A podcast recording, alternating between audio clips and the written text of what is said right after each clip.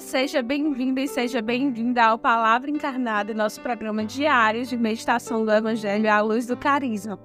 Hoje é segunda-feira, dia 24 de julho, e nós estamos reunidos então para meditar o Evangelho de São Mateus, capítulo 12, versículos de 38 a 42. Mas antes de prosseguir com a leitura desse trecho do Evangelho, vamos afirmar que nós estamos reunidos em nome do Pai, do Filho e do Espírito Santo e vamos juntos onde quer que nós estamos, clamar para que o Espírito Santo conduza esse momento de leitura e de reflexão, fazendo com que cada palavra aqui dita possa se tornar uma semente que frutificará no nosso coração, na nossa vida, na nossa vida comunitária, na nossa família, no nosso apostolado. Vamos então à leitura do Evangelho Naquele tempo, alguns mestres da lei e fariseus disseram a Jesus: Mestre, queremos ver um sinal realizado por ti. Jesus respondeu-lhes: Uma geração má e adúltera busca um sinal, mas nenhum sinal lhe será dado, a não ser o sinal do profeta Jonas. Com efeito, assim como Jonas esteve três dias e três noites no ventre da baleia, Assim também o filho do homem estará três dias e três noites no seio da terra. No dia do juízo, os habitantes de Nínive se levantarão contra essa geração e a condenarão, porque se converteram diante da pregação de Jonas. E aqui está quem é maior do que Jonas. No dia do juízo, a rainha do sul se levantará contra essa geração e a condenará, porque veio dos confins da terra para ouvir a sabedoria de Salomão. E aqui está quem é maior do que Salomão. Palavra da salvação, glória a vós, Senhor. Então, hoje nós nos deparamos com um trecho, né, em que os fariseus fazem um pedido, os mestres da lei fazem um pedido para Jesus. E Jesus responde com um não, né, com um não bem redondo os fariseus pedem um sinal e Jesus responde: não.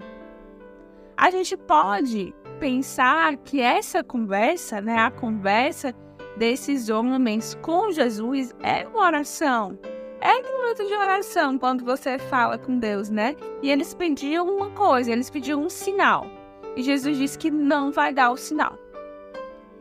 E a gente pode pensar assim, poxa, mas né, por que, que Jesus não vai dar um sinal? Na verdade, meus irmãos, Jesus já havia dado sinais. Muitos. Mas esses mesmos homens, eles faziam questão de não acreditar ou de duvidar dos sinais de Jesus. Eles só queriam um sinal como eles queriam. O sinal que eles queriam era um sinal que agradasse à vontade deles e não os sinais que Jesus estava dando. E esse, essa meditação traz para a gente a necessidade de nós também refletirmos. Será que nós estamos sendo como os ninivitas, que apesar de um povo cheio de pecado, cheio de culpa, inclusive, é um povo que acredita nos sinais, ou menores que eles sejam, e se converte? Acreditar nos sinais não é simplesmente dizer, ah, acredito que isso aconteceu, mas é tocar aquele milagre e aquele milagre gerar em nós conversão, gerar em nós vida nova. Os sinais, eles não existem simplesmente para que Jesus diga, ah, eu posso muitas coisas, eu faço muitas coisas, ou para que Deus ah, sou um Deus de milagres super poderoso. Os sinais, os milagres, essas coisas mais extraordinárias, elas existem exatamente para que a gente creia e para que essa nossa conversão ela vire, ela gere atos de reparação, atos de amor a Deus, atos de amor ao próximo. Ou seja, para que por meio dos sinais a gente se converta verdadeiramente. Só que a gente precisa entender que nós corremos o risco de fazermos uma oração falsa, uma oração como essa dos fariseus, como essa dos mestres da lei de hoje. Uma oração que pede algo para Jesus, mas na verdade o que quer é o seu interesse próprio. E a gente precisa tomar cuidado de não sermos nós pessoas que sim rezam, que sim têm uma rotina e uma vida de oração. Mas será que eu não estou sendo hipócrita como esses homens que hoje pediam a Jesus um sinal para agradar o seu bel prazer? Será que nós somos aqueles que queremos e, e dizemos que vivemos as Escrituras e fazemos até a lete divina e ouvimos aqui o Palavra Encarnada, mas no fundo, no fundo, o que a gente quer é adaptar o Evangelho para o nosso bel prazer. E aí a gente só decora o que é bom para nós. O que não é, a gente descarta. A gente vive a parte do evangelho que a gente se agrada. Que a gente não se agrada tanto, a gente deixa ali de lado e faz de conta que não existe.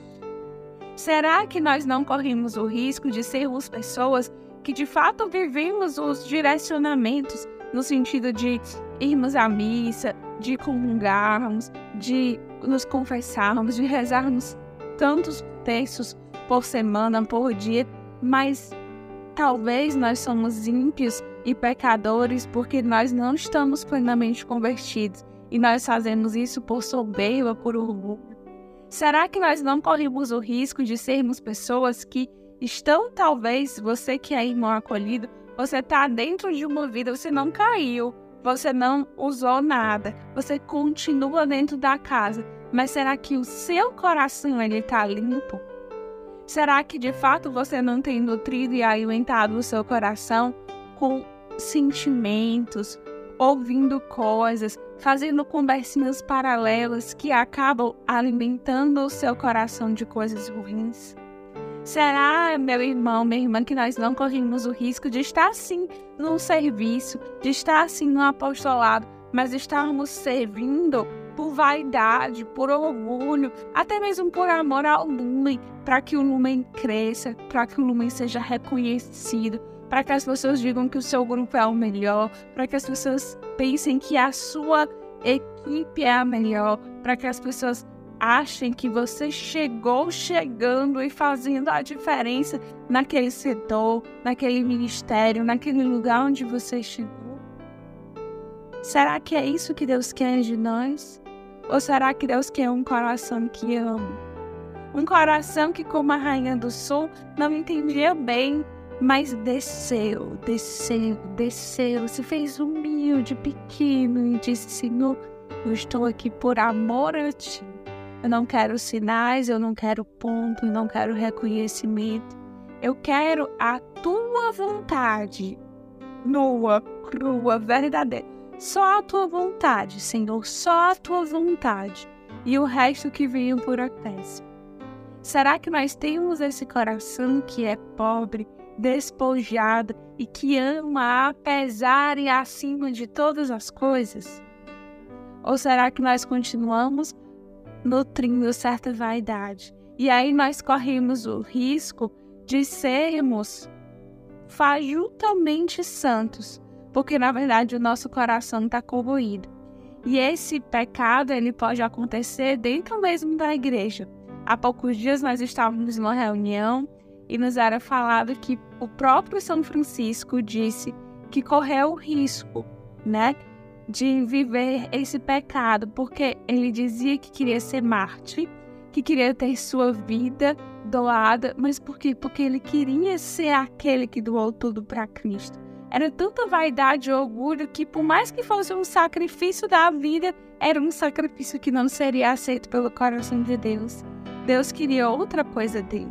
Então, o sacrifício verdadeiro é viver aquilo que Deus quer de nós, que às vezes é escondido, que tantas vezes é pequeno. E mesmo quando precisa aparecer, quando precisa estar à frente por algum motivo, é não estar à frente com um coração que deseja ser pequeno e desaparecer para que Cristo cresça, para que Cristo vença.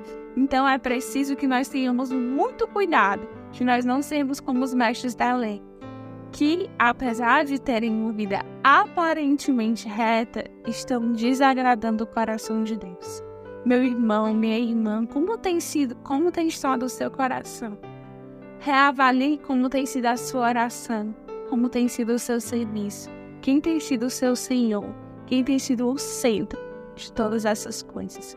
Que Deus nos abençoe e nos ajude a seguir firmes nesse caminho, escolhendo o abaixamento e escolhendo amar aquele amor que não deseja nada em troca, o amor verdadeiro.